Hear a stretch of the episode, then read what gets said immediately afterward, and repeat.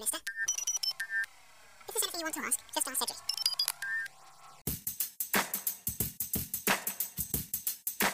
Terça-feira, dia 10 de novembro, ao meio-dia, te convidamos para participar do nosso último webinar do ano. Nesse encontro, analisaremos o presente e o futuro da indústria do entretenimento ao vivo, dos eventos e das experiências de marcas. Também apresentaremos algumas das principais tendências desses setores para 2021, entre elas, aquilo que chamamos de a monocultura dos games. Na cápsula de hoje, descubra por que está mais que na hora de você se jogar nesse universo, literalmente. Eu sou Franklin Costa e esse é o podcast da Cápsula. Conteúdo para mentes inquietas em busca de inspiração.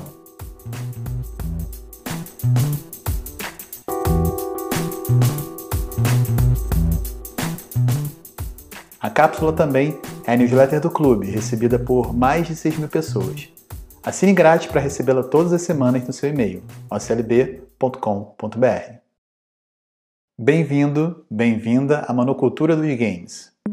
Eles estão no meio de nós, sempre estiveram. Se você nasceu entre as décadas de 60 e 80 do século passado, provavelmente acompanhou essa evolução. Ou seria uma revolução? Dos jogos 8 bits, como o primeiro Tetris, ao World of Warcraft, do Donkey Kong ao Super Mario Kart, do Street Fighter ao Fortnite, os games vêm ocupando um espaço cada vez maior em nossas vidas, seja em conversas ou em tempo de atenção. Com a Covid-19 e a necessidade sem precedentes de um distanciamento social em nível global, a indústria dos games, que já valia mais do que a soma das indústrias da música e dos filmes, ficou ainda maior. Para 2,7 bilhões de pessoas, um terço da população mundial, os games têm sido uma das maneiras mais eficazes de superar o tédio do confinamento. E, de acordo com a consultoria Newzoo, o ano de 2020 vai terminar com 150 milhões de novos jogadores. Com a suspensão dos shows e festivais, e o fechamento de estádios esportivos, cinemas e teatros, 2020 foi o ano em que os games foram elevados ao status máximo da cultura pop. Podia listar pelo menos 20 exemplos que comprovam essa afirmação, mas considere apenas que Neymar estreou semana passada seu canal na Twitch, plataforma onde os principais streamers de games do mundo se reúnem.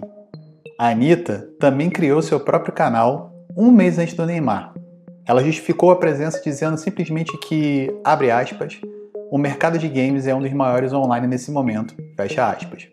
O candidato à presidência dos Estados Unidos, Joe Biden, e a sua vice Kamala Harris fizeram parte dos seus comícios dentro do jogo Animal Crossing. Alexandria Ocasio-Cortez, política popstar norte-americana e influência digital, também estreou seu canal na Twitch, na mesma semana que o Neymar. Mais de 400 mil pessoas assistiram a jogar Among Us sendo uma das top 20 maiores audiências da plataforma até hoje. A maior live do ano não foi dos artistas de sertanejo, foi a apresentação do Travis Scott no Fortnite, que contou com a participação de 12,3 milhões de pessoas assistindo simultaneamente. O mesmo Fortnite entrou numa guerra particular contra a Apple nesse ano. Um jogo contra a Apple, pensa nisso. Esse jogo acabou de declarar que deseja ser, abre aspas, uma parada obrigatória para artistas em suas turnês. Fecha aspas. O Facebook divulgou semana passada o lançamento de sua própria plataforma de games. E o presidente do Brasil, Jair Bolsonaro, anunciou na semana passada a redução da alíquota de IPI para o setor de games. Poderia continuar listando exemplos e mais exemplos para mostrar como a monocultura dos games se tornou onipresente em 2020.